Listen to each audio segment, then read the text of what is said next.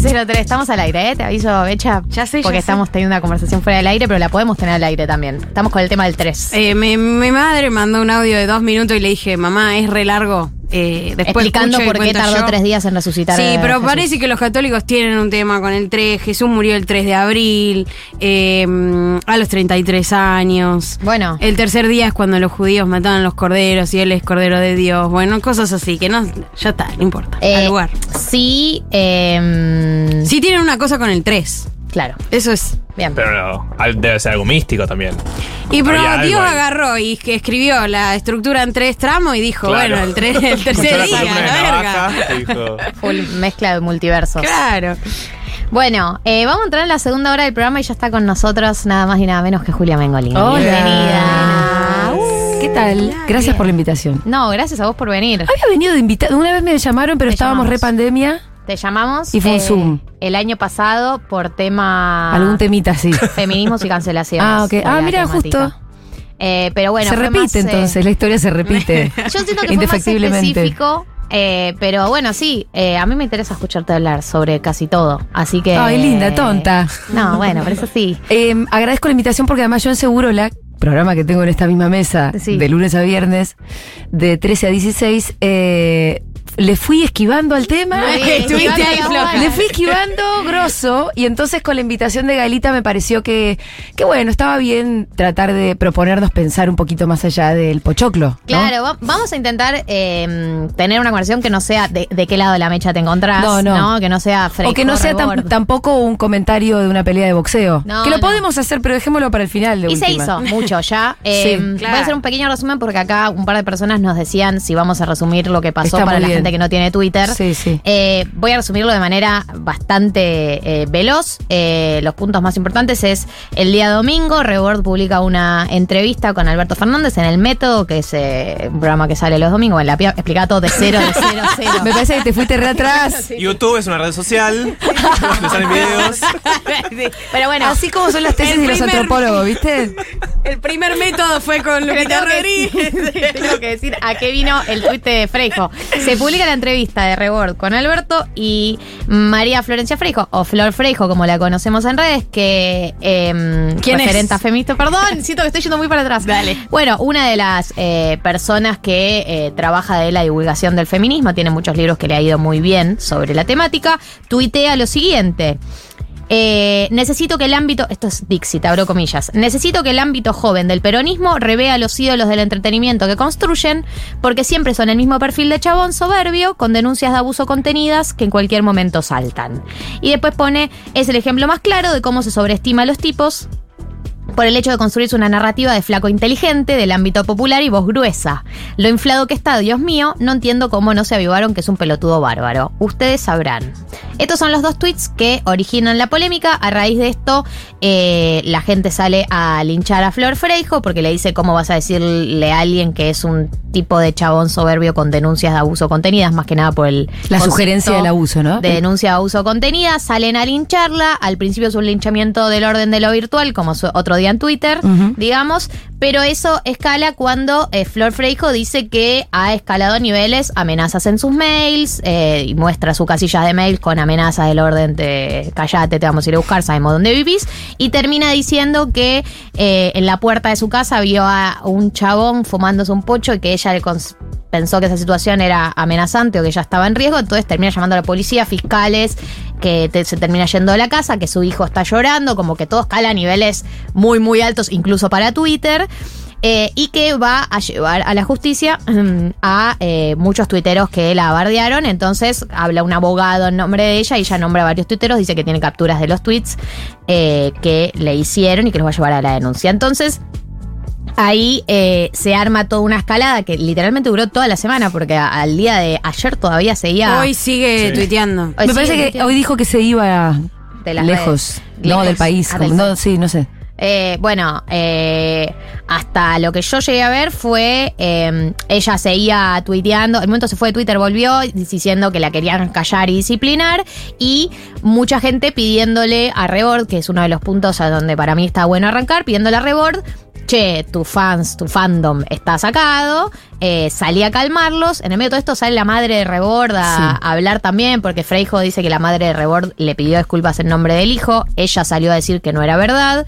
Pero escala incluso más de lo que estamos acostumbrados para un linchamiento de otro día de Twitter. A todo esto, nunca pidió disculpas por eh, la eh, falsa denuncia o denuncia sin pruebas. Claro, ella dice que ella lo que se refería es a un estereotipo, que nunca habló Sí. de Rebord. Puntualmente Sí. estoy citando. Sino que era una sugerencia de algo que. un, un perfil. Un estereotipo, claro. Ella dice, estoy Sí. hablando, nunca hablé de que Rebord tuviera denuncia, Mm. estoy hablando un estereotipo de varón que tiene denuncia de abuso contenidas, que igual uno podría decir que es este, hablar de que eso es un estereotipo también es fuerte, ¿no? En términos de, de salida, es por lo menos que lo salgas a decir públicamente, una cosa así.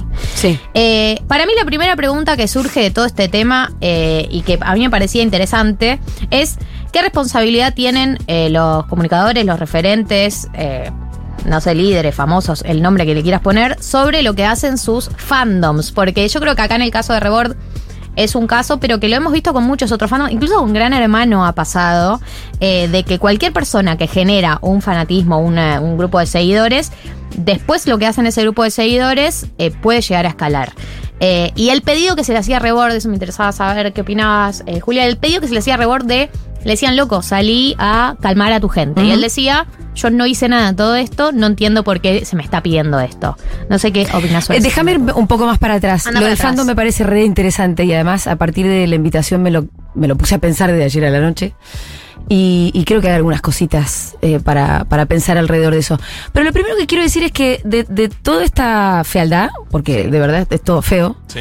eh, hay una cosa positiva para remarcar y es que, bueno, la sugerencia de abuso está mal, ¿no? Sugerir li- Ese livianamente. mi- Minority Report, el de que alguien podría llegar a ser abusador, ojo, a este ojo que le está por saltar una denuncia, o, o incluso el perfil de un abusador es casi peor. Sí, sí, sí. Eh, ese- Sí, eso sí, con, sí, con lo que se defiende Flor Freijo de no, solamente construí un perfil.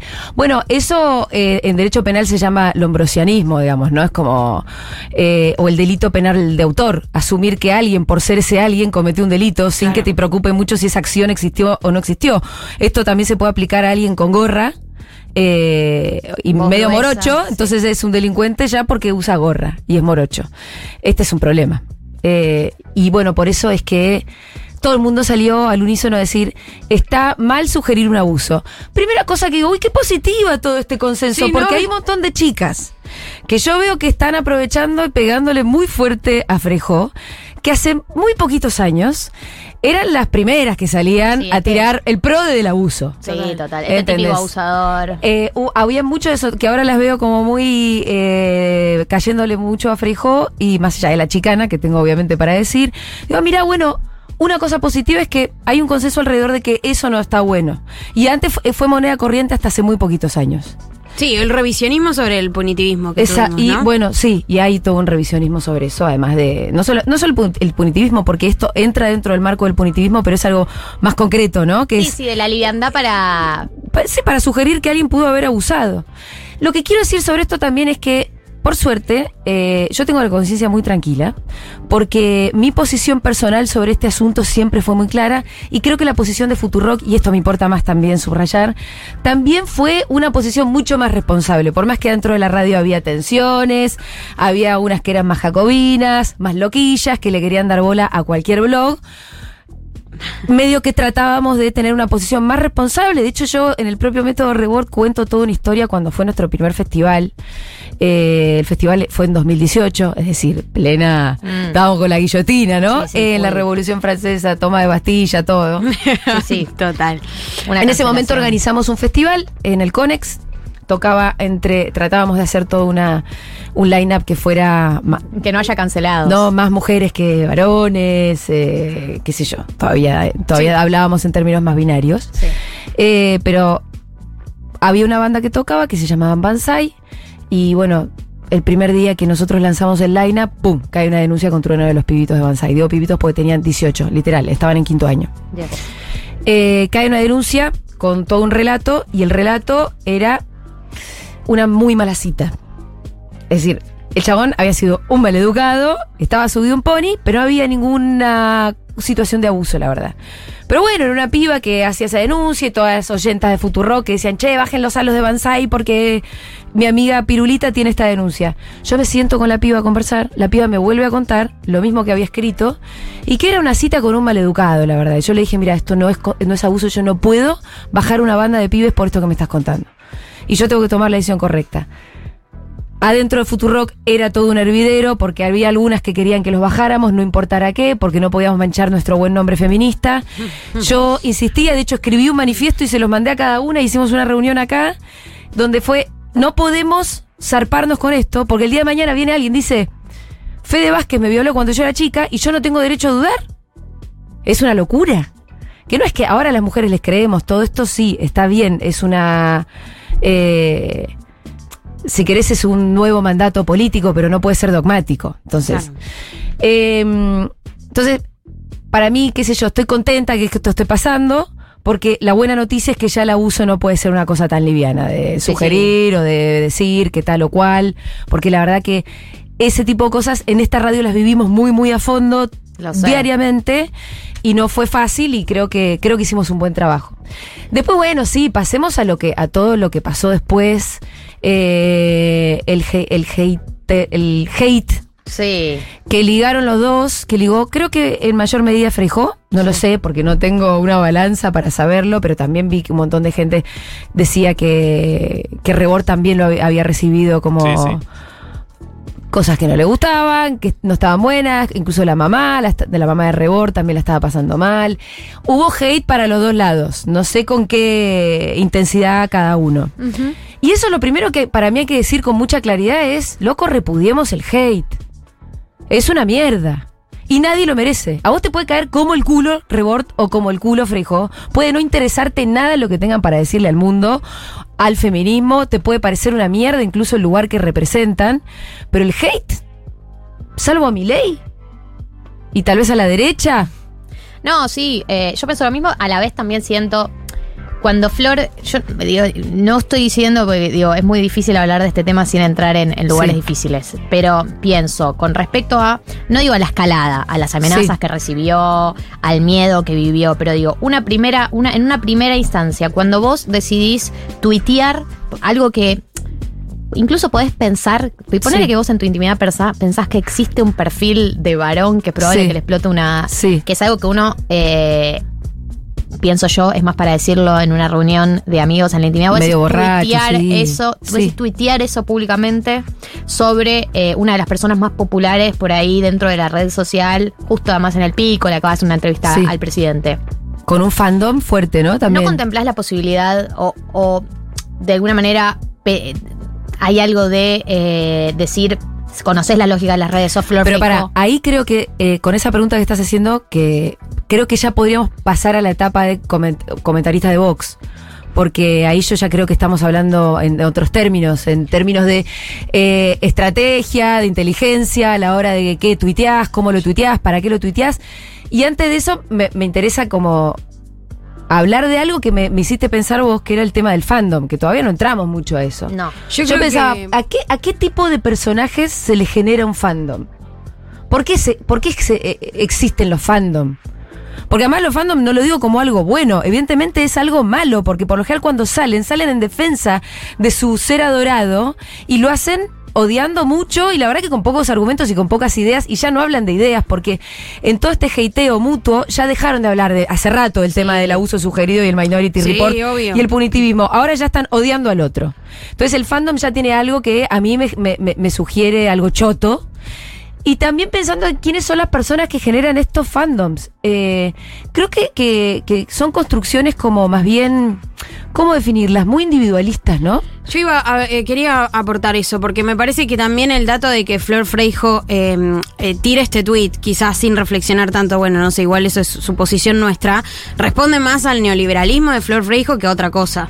Digo, ¿A qué- porque. a qué te referís con eso? En, en un sentido de que ella toma como experiencia, y la experiencia individual que ella tiene con los varones, porque sus libros también hablan de eso, eh, la traslada como a una universalidad de lo que es ser varón, ¿no? Y varón, voz gruesa, sobreestimado y que además puede tener denuncias. Peronista además, ¿no? peronista Sí. también después terminó diciendo, Sí.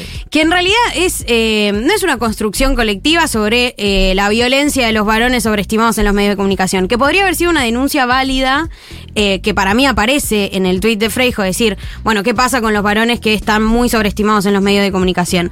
Esa denuncia para mí tenía mucho más lugar que se se ve sobre...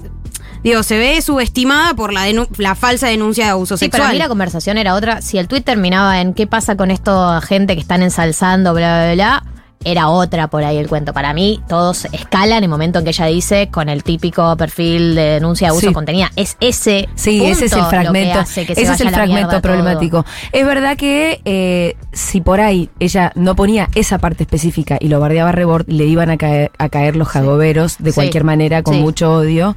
Eh, pero pensaba que. La verdad que pensaba que tanto Rebord como Flor Freijo tienen su fandom. Sí. Sí. Eh, y que responde a unas construcciones como de, no digo culto a la personalidad, pero algo parecido. Sí. No me están saliendo del todo las palabras, pero hay como un culto a la personalidad que me parece que está generando cosas poco interesantes, por lo menos, ¿no? Eh, y yo sí. pensaba, perdón por la No, autorreferencia. sí. Yo no tengo fandom. No, y estoy no, orgullosa pero- de no tenerlo. No, vos no, pero Futurock Sí, sí, un tiene poco fandom. Sí, sí, pero Y, y, y, a ver, para mí hay una. Pero pará, pero sí. es un poquito distinto un fandom alrededor de un medio de comunicación que se constituye con eh, por lo menos 100 personas que trabajamos y que hacemos este medio y que es un proyecto recontra colectivo. Un medio de comunicación representa algo más grande que una personalidad. Sí, es verdad, pero es algo más interesante que un fandom. Hay una, hay una comunidad, Eso, hay un montón de personas que ponen su platita todos los meses para que este medio exista y las veces que salieron a defendernos fueron veces que, bueno, la única que yo me acuerdo así donde salió el ejército fue cuando nos peleamos con Los Ángel de Brito Mañana, y sus y su sus secuaces horrendas cuando nos acusaron de recibir pauta, ¿no? Del Sí. Estado, como si el resto no recibiera. Aparte mostraban una nota de crédito de 3 millones de pesos. Este fue una de las cosas que recibimos para hacer un festival para 40.000 personas en Tecnópolis. Una cosa insólita. Entonces, yo aproveché, contesté sobre los medios de comunicación, sobre ellos y su maldad, sobre la pauta pública, dale, hablemoslo, y un par de otras cosas más que me parecía que era una buena oportunidad. Y, y cuando ellos decían Futurock no existe, no lo escucha nadie, salió un montón de gente a decir yo sí, yo escucho Futurock y eso creo que fue tipo en Es abril. que esa fue una versión para mí. eh, Pero no era odiante. No, obvio. Es Digo, que no mí- estaban odiando a nadie en concreto. Para mí político. No, a No chequear, era- a chequear, a chequear. Para, para mí la línea. A chequear, a chequear un poco. Bueno, es posible que algún boludo sí yo lo haya hecho, pero de alguna manera creo que no es que existe ahí un colectivo que va a salir. De hecho, Ángel de Brito acá que a mí me mata. Y mirá que Ángel de Brito es para putearlo. Sí, Pero obvio. los angelitos, claro, los angelitos también existen para el medio. O sea, si, si lo planteamos en términos de comunidades, las comunidades también pueden existir en torno alrededor de colectivos un poco más grandes. Me imagino que Ángel de Brito no. Claro, Ángel. Los, lusu- los losers. Los, Los los que ven.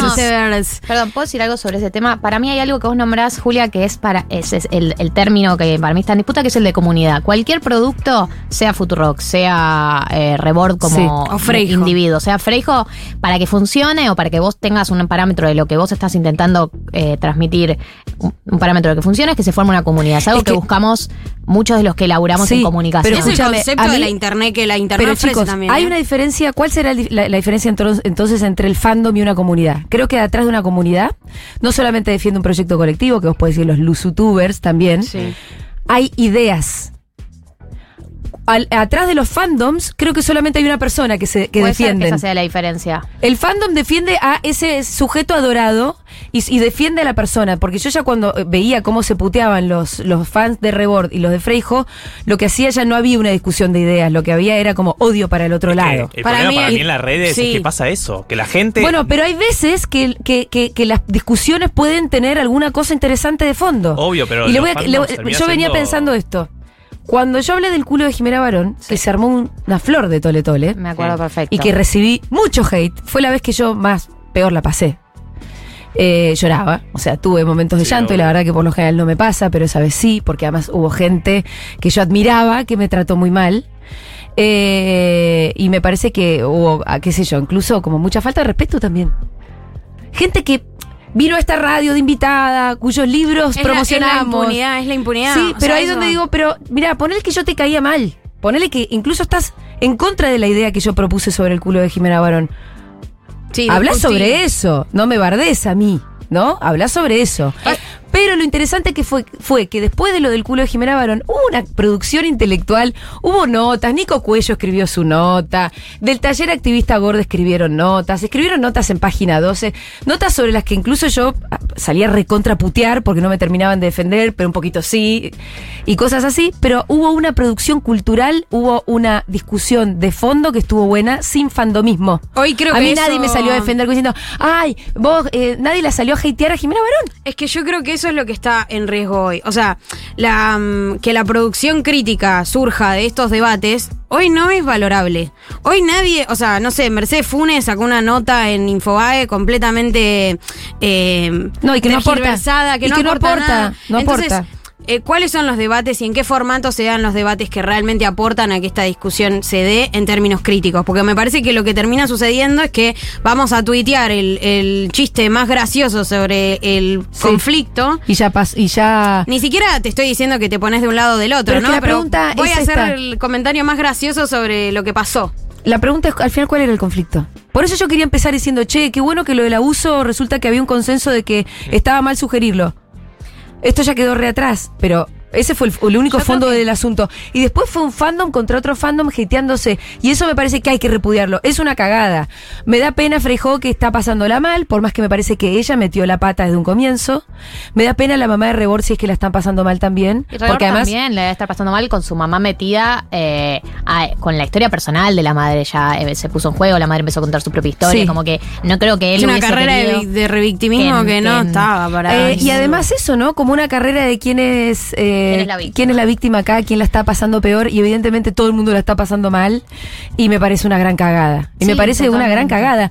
Pero volviendo a la idea del fandom, ¿por qué hay ciertas personalidades que generan fandom? Y, y yo no digo, no solo personalidades que lo alimentan, pensaban en el caso de Gran Hermano. Había integrantes de Gran Hermano que tenían fandom, no habían salido de la casa todavía. O sea, ellos efectivamente no habían hecho Sí, nada no habían para hecho con nada. la gente. Estaban en la casa habitándola y ya tenían un fandom, un fandom re picante, re Sí. violento, porque se pone picante al toque por ahí, es por la lógica de las redes, que al toque todo Sí. se pone muy picante. Sí, en sí, persona sí. por ahí no te pondrías tan picante al toque. Y además- de no, para es una- nada. es una dinámica en la cual la gente tuitea cosas que la lees con un segundo Sí. de abstracción y decís, loco, Pará. esto no me lo dirías en persona, Pero pará. nunca. Claro. Nunca. Es y, terrible, y hay gente terrible. que tiene su nombre en sus redes y Ahora, lo dice igual. Volviendo a la pregunta número uno que, hici- Sí. que vos me hiciste y que nunca contestamos, Sí, que era... ¿qué, qué responsabilidad ¿Qué tiene? responsabilidad tienen? Creo que ninguna, pero que podría elegir tenerla. Claro. Entonces, ¿Rebord tiene alguna responsabilidad de que los fans hayan salido a hacerle las maldades que le hicieron a Freijó? Eh, por más que creo que sí, se victimiza por demás, y creo que ahí también, eh, en, en cuanto a estrategia, hace mal. Hace mal en seguir contestando, hace mal en meterte a mirar Twitter. Miren, cuando yo me meto en quilombo, que me meto en uno cada dos meses por lo No, menos. ¡No miro! Twitter. Salí, hermana, salí de ahí, no, hermana. No lo cierro, no miro. Cuando Claro. vos no lo lees, ese mensaje no existió. Eh, ahora, Rebord no es responsable de eso. ¿Podría Rebord recoger un poco el guante? Yo Lo creo que sí. recogiendo, De hecho, Pero- lo hizo, claro. ¿Lo hizo? Sí, lo hizo después de, de que saliera la Pero madre. salió a decir, ¿qué salió a decir? Él hace, sale a tirar un hilo de Twitter después de que sale la madre, que escala un sí, poco más. sí, y pero dice- más en defensa propia. ¿o No, no, No, sale a decir esto, sale a decir, eh, mucha gente me pide que salga a hablar, lo estoy diciendo, no es Sí. exactamente, mucha gente me está pidiendo que salga a hablar sobre un tema sobre el que yo no hice nada, porque la verdad es que él sostiene esta postura de que todo escaló y él nunca habló, Sí, sí, y ni sí. bardió, ni, ni se subió. Pero dice, yo no creo que yo tenga responsabilidad sobre lo que hace la gente Sí. que me sigue, pero si me preguntan, para mí el límite de todo esto es la crueldad y creo que Florencia Frigio la está pasando mal. Ah, bueno, perfecto. Entonces, eh, me parece que está bien. Y mm, es como te digo, no es responsabilidad de él, pero vos, si evidentemente generás una fascinación en una cantidad de gente, vos podés elegir o seguir más o menos cagándote de risa con eso, o podés elegir conformarte como una referencia para transmitir los mejores valores que vos tengas para transmitir o las mejores ideas que vos tengas para transmitir. Aprovecha entonces y hace uso de esa herramienta, pero para lo mejor. Entonces me parece que está bien que Rebord diga, che, el límite es la crueldad. Por ahí el límite es- está antes, ¿eh?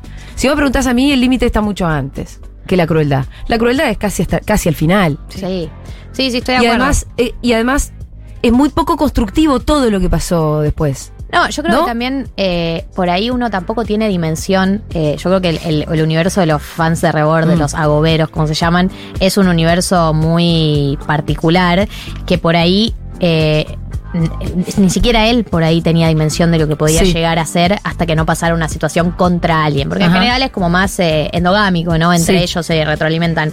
Yo no sé, no estoy en la cabeza de Rebord, no, no soy amiga, no sé qué está viviendo, pero no creo que le haya dado lo mismo lo que pasó en este caso. Más allá de que acá me dicen en el chat, no den por hecho que los mails son del fandom de Rebord, no se sabe quién lo mandó. Puede ser que los mails no hayan sido Es del que, es, fandom. es que eso es. Eh, ¿Qué le vas a pedir? ¿Credencial a toda la gente que sí. tiene un, un usuario AO? Pero además, qué sé yo, yo tampoco. Y, y- y- Puede ser que no sean parte del fandom. y que alguien que, que es feminista y dice que. no Puede ser está que la gente que se lo tenía claro. jurada Freijó de antes. y eso es- y también, a eso también. situación. Hay veces que, que- que pasa eso. Y, y gente que espera que vos estés tirada en el piso para venir a patearte como, como la pelea de Mauro Samit, ¿viste? El, el portero que Bueno, llega. claro. Eso, de eso hay un montón. Eh, hay una pregunta que me surge a mí eh, sobre todo este tema. eh, que es, Freijo plantea algo, a ver si algo de todo lo que ella plantea en todo Sí. esto tiene un punto. Ella plantea algo dentro de todos los miles de hilos de Twitter que hizo y stories que subió, que es... eh, Me pasa porque pa- soy mujer. Sí. Perdón, te me adelanté. No, no, estuviste bien porque yo estaba, estaba Yo creo pensando cómo ponerlo en palabras. Estoy intentando hacer el esfuerzo de preguntarme si entra en esta todo este debate y todo este linchamiento el hecho de que ella sea mujer o es el hecho de que Flor Frijó también ha generado durante todos estos años mucha gente que se la tenía jurada, mucha gente que no le gusta su línea, mucha gente que ella, por quién es ella en particular, el estilo que tiene y etcétera, no le caía bien. Sí. O si verdaderamente hay algo de todo lo que ella dice de eh, que el tema del género entra en eh, como uno de los factores por los cuales esto esto escaló como escaló. Eh, mira, a mí me parece que le pasa por ser mujer es eh, algo que es- cabe muchísima, para muchísimas ocasiones y está bien. Hay un montón de cosas que nos pasan por ser mujeres. Pero no, me parece que hay, hay veces que se abusa, ¿no? De esa formulita. O no es suficiente. Eh, o no es suficiente. Pero, por ejemplo, les pongo un ejemplo que a mí me hacía cagar de risa. Eh, porque hubo un consenso feminista alrededor de la primer ministra de Finlandia. ¿Se acuerdan que salió de fiesta? Sí. Mm. y que surgi- salieron todas las fotos de ella enfiestada y demás. Y bueno, obviamente que recibió una respuesta a eso, y sos la primera ministra de Finlandia, no podés estar así de joda como una boluda. Y hubo muchas notas del tipo le pasa por ser mujer, a los tipos no les caen. Y la verdad que era eh, falso. Sí, sí, es falso. Porque si yo A puedo. Boris le se- pasó. Se, me ocurren cinco líderes mundiales que cuando salieron de varones que cuando salieron de fiesta le cayeron y les dijeron, che, no podés eh, salir de fiesta. Entonces, ahí ya para mí se caía, pero al instante. Y pido gancho. A Rebor particularmente le pasó cuando eh, Ale Berkovich también lo guardió por la nota con. Va, lo guardió, de- ¿no? Pero Bueno. lo criticó por la nota con eh, Vaca Narvaja, que, digo, también el fandom de Rebor lo fue Sí, a de- atender de, a hecho, Berko Berkovich. dijo que, y mira que Berko ha tenido muchísimas eh, también Sí. quilombos públicos, dijo que es una de las veces que peor la pasó también, eh, de cómo le saltó, más allá que uno puede estar de acuerdo Bueno, no, no que el fandom de Rebord es una cosa a temer. Eh, Eh, es una cosa a temer. y yo creo que hay, que hay que ver por qué ocurren esas cosas así, de esa manera. no, y- A mí no me gustaría nunca tener un fandom hater. No me gustaría nada. Si yo, porque me estoy peleando con alguien, Es medio incontrolable. salga la ¿no? gente a decir, eh, si te metes conmigo te voy a matar. No. No, pero yo eso saldría a puede decir... pasar, pero te puede pasar que No, pero por algo no me pasa, Galia. eso. Por algo no me pasa. Capaz no sé que por no te qué. enterás igual. No, no, eh, Leila, la verdad es que no me pasa. Y estoy orgullosa de, de que los, mis seguidores, entre comillas, o alguien a quien le interese más o menos escucharme y escucha diariamente Segurola, no tenga esas pulsiones de odio. ¿Vos crees que los fans son producto eh, indiscutible del... No, no indiscutible, pero no sé, es la pregunta que me estoy generando. Pero Yo no estoy diciendo. Rebord, vos tenés culpa de... tus propios fanes. No, no estoy diciendo eso, pero, me- me- pero por lo menos planteo la pregunta que tal vez dentro de unos días nos las podamos contestar, porque las cosas uno las piensa un poco a medida que van pasando. ¿Por qué se generan los fandom como se generan? No, y ¿Por tampoco es blanco o negro. No es que hay un fino límite ahí entre que lo que vos decías antes. Podés, sin tener responsabilidad, podés ocuparte. Eh, Sí, o podés decir, che, bueno, esto que está pasando no me gusta, voy a salir a decir Yo algo. sí tiendo a pensar que las personas que construyen comunidad, fandom, poner el nombre que quieras, construye un grupo de gente que la sigue, los escucha, eh, plantea un lenguaje y una serie de códigos con los que se habla, digamos. Mm. Si vos hablas todo el tiempo Sí. con violencia, digamos, estás todo el tiempo es muy probable que se replique. Eh, yo creo que sí uno tiene responsabilidad, por lo menos en en qué términos se habla, en qué términos hablas vos en tu programa. Para mí replica mucho como el tipo de lenguaje que propones para hablar de los temas, la manera en la que eh, te Sí. manifestás. Pero también es verdad que uno no se puede hacer cargo de cualquier loco No, que te sigue, no, digamos. no, y insisto con Eh, esto, yo no creo que Rebord violento tenga, que te siga. tenga responsabilidad para nada, pero, pero, pero sí creo que hay que preguntarse como qué tipo de personalidades son las que generan este tipo de reacciones. Me parece que hay una construcción mucho más individualista al final, alrededor de alguien que, eh, eh, que, que por ser muy interesante, porque lo es, Rebord es un chabón súper interesante. Eh, tiene un sentido del humor muy especial, las, las entrevistas que hace siempre están buenas. Fue la, la entrevista, la mejor entrevista que me hayan hecho a mí, la que me Sí, hicieron en fue una gran entrevista que te hicieron. Nunca me hicieron una entrevista tan buena. Y yo como yo no voy a reconocer eso. Eh, entonces reconociendo todo esto, incluso tratando de entender a ese fandom, que lo idolatra tanto, qué es lo que les gusta de él. Eh, No, y, eh, y yo eh, entendiendo cuáles son esas características que lo hacen a él tan atractivo, vuelvo a preguntarme por qué hay ciertas personalidades o cierta- ciertas construcciones que generan eh, las, las reacciones fandom. Ahí me pongo, me pongo más del lado de espectadora y pienso, ¿qué le exige uno al- a los productos que consume? En plan, ¿por qué eh, quiero que la persona que escucho sea todo lo que está bien? ¿No? Como Eso esa, está mal, como por esa idea. Mm. ¿Por, por qué eh, tiene que.? Digo, porque pasó con otros debates también. No sé, Paulina Cocina hablando sobre lo que pasó con la vicepresidenta, que de repente ella estaba en Italia y no hablaba y no hablaba, y la gente como, dale, habla, habla, decía algo, Sos decía algo". cocinera, ¿por qué mierda va a tener que hablar? Bueno, a mí me parece que hay Hace una algo, tortilla, ¿no? hay algo también sobre la pregunta de qué tipo de fandom construimos. ¿Por qué? Porque esa idea de seguir a alguien, de que alguien cubra Sí. todas nuestras Es- deficiencias Es morales. que, ¿sabes qué? No fue el fandom de Paulina el que le exigía que hable sobre No, esto. no, fue Eran otra los gente. outsiders, sí. No Cualquiera. eran los fans de Paulina Cocina Sí. No le están pidiendo que hable cada vez que pasa un evento político. No, la verdad siguen que no. por sus recetas. Yo creo que es más, a veces son exigencias de la afuera que del propio fandom, ese tipo de exigencias que son muy poco orgánicas con el producto que ofrece para mí. No sé, no me parece que... De hecho, no perdió seguidor, ¿no? Que su, su gente le dijo, se está poniendo en- en juego la legitimidad tuya como influencer, eh, los que te seguimos. Es más un pedido de otros sectores que quieren trasladar a todos los influencers la misma, o influencers o referentes, la lógica que ellos esperan de los suyos. Em, lo que creo que, que- está están buenas las referencias, está bueno los liderazgos. Imagínense que a mí me interesan los liderazgos, soy peronista, pero no los ídolos. Entonces ahí retomando la idea de este, sos todo lo que está bien. No, no, no soy todo lo que está bien. No Por esperes favor. tanto. Obviamente que no, obviamente que en algo no vamos a estar de acuerdo y no deberíamos pensarnos tan monolíticamente tampoco y no deberíamos tener ídolos porque es lo que empezó a pasar también en el 2018 cuando se empezaron a caer los ídolos. Sí, pero el problema también era del de tus ilusiones. Vos porque pensabas, Claro. confiabas en la calidad moral de este chabón porque, solo porque te gustan sus canciones. Sí, sí. Pues posiblemente sea un forro. Sí, sí, sí. Estoy de acuerdo. Y, Y sus canciones no van a tener la culpa porque si no nos vamos a quedar sin libros, Sí, sin canciones, sin cultura. sin nada. ¿No? Entonces no hay que confiar en la calidad moral tanto de la gente. Sí, sí tener referencias. Sí que te interese, vos recién decías, a mí me interesa qué es lo que vos, lo que vos tenés para decir de las cosas. Está buenísimo. Seguramente estaremos, tendremos discusiones He en nuestra vida. Claro, no he estado Eh, siempre de acuerdo, pero eh, siento que pasa con algunas personas, la, la gente con la, a la que me gusta escuchar es gente con la que siento que podría tener una discusión copada, incluso si no estoy de acuerdo. Una persona Sí. con la que se puede pensar en vivo eh, y que tiene esa apertura de incluso disentir, pero eh, la apertura de, de- de- de hacer el ejercicio no tan O el dogmático. ejercicio crítico de Sí, pensar y escuchar. demás. Pero bueno, es re importante en estos tiempos donde todo parece que cae en la grieta, donde eh, además tenemos como un avance de la derecha dogmática y salvaje y brutal, ahí eh, sumando cada vez más adeptos que podamos escucharnos entre nosotros con más cariño. Sí, totalmente. Para mí hay algo de eso. em, Y, lo y trate- es. Hay algo que es propio de las redes, igual, que es muy difícil en las redes eh, tener esta escucha Sí. amable del otro por, por, por, No existe, por- por- sí, por cómo claro. funciona, por qué es lo que garpa, garpa el blanconero, garpa la radicalidad. que- entiendo, eso no es culpa de nadie. Pero después atrás están las personas y estamos nosotros, y yo creo que es- mucho de la discusión política está sucediendo en redes, entonces tampoco podemos hacernos los boludos con en qué términos está sucediendo esto.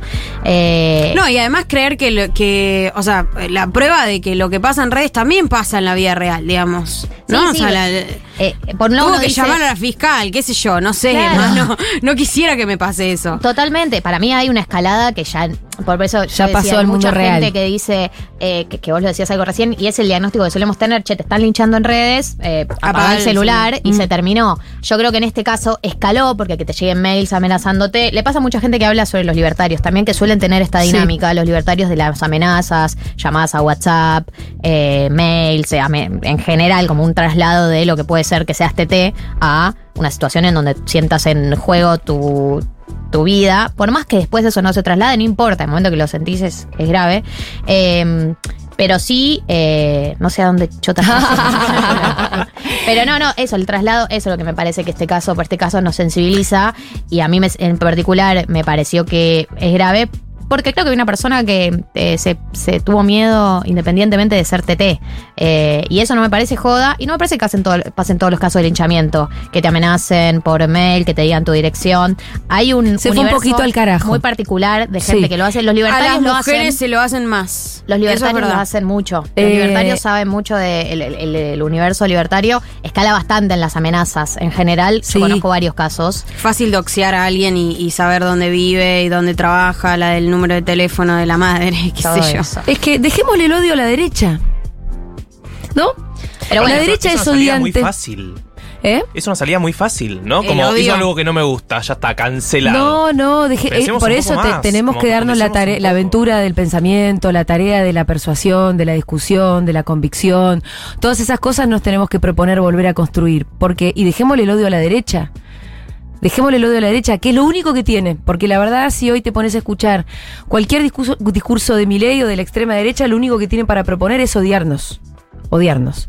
Eh, no hay un programa económico liberal, todo eso es zaraza, vos lo sabes bien. No, no existe el programa económico liberal de Milei, solamente nos odian. Fuego Ese Banco Central. es el programa de la derecha. Entonces dejémosle eso a ellos y, y, y me parece que por eso una de las cosas importantes para decir dentro de todo este salseo era repudiar el heiteo para un lado Total. para el otro, repudiarlo con, pero con sin ningún tipo de duda, ¿no? Y a veces eh, uno se suma al hateo porque piensa que es un tweet más, Sí. pero dentro de la masa, yo por No eso- sean boludos. el- más que nada, el- ¿sabes cuál es la estrategia en Twitter? La de citar tweet y descansar a la persona del que Mm. citaste el tweet, que para mí es la, la estrategia del, Qué del difícil hateo no más fuerte. sí, total. Es muy tentador, porque Es muy tentador. uno se sube a las conversaciones que hay en Twitter. Vamos cerrando porque estamos hace 40 minutos, pero uno se sube a las conversaciones que hay en Twitter. Obvio, todos nos queremos subir.